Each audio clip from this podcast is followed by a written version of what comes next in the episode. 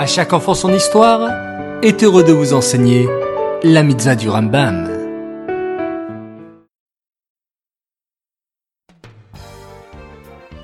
Bokertov les enfants, bonjour, content de vous retrouver. Aujourd'hui, nous avons 6 mitzvahs du Rambam. Alors tout d'abord, mitzvah positive numéro 140. Elle porte sur l'interdiction du grand Sanhédrin, du grand tribunal, de compter les Shemitot et les Yovelot à partir de l'installation des douze tribus en Israël. Ensuite, la mitzvah positive numéro 136. Il s'agit du commandement nous enjoignant de sanctifier l'année du Yovel comme la Shemitah. Et la mitzvah positive numéro 137, c'est le commandement de sonner le chauffard le jour de Yom Kippour, le 10 Tishri, l'année du Yovel, afin de libérer gratuitement les esclaves juifs.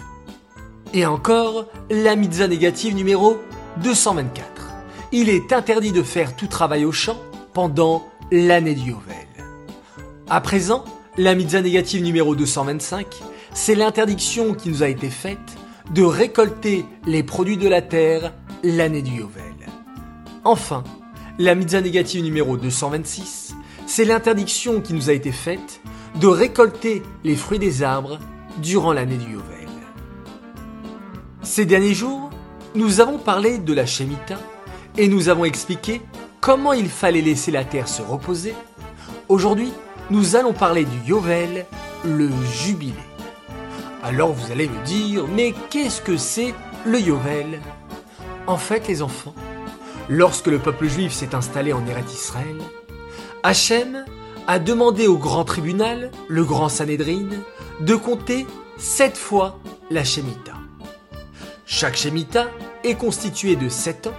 Alors, les enfants, faisons un calcul. 7 fois 7 est égal 49 bien sûr.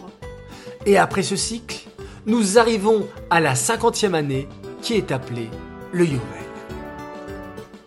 Hachem nous demande de sanctifier cette cinquantième année comme l'année de la Shemitah, c'est-à-dire de laisser reposer totalement la terre.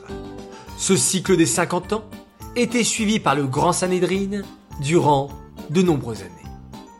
Ces mitzvot sont dédiés les Nishmat, Gabriela Batmoshe, Aléa Shalom.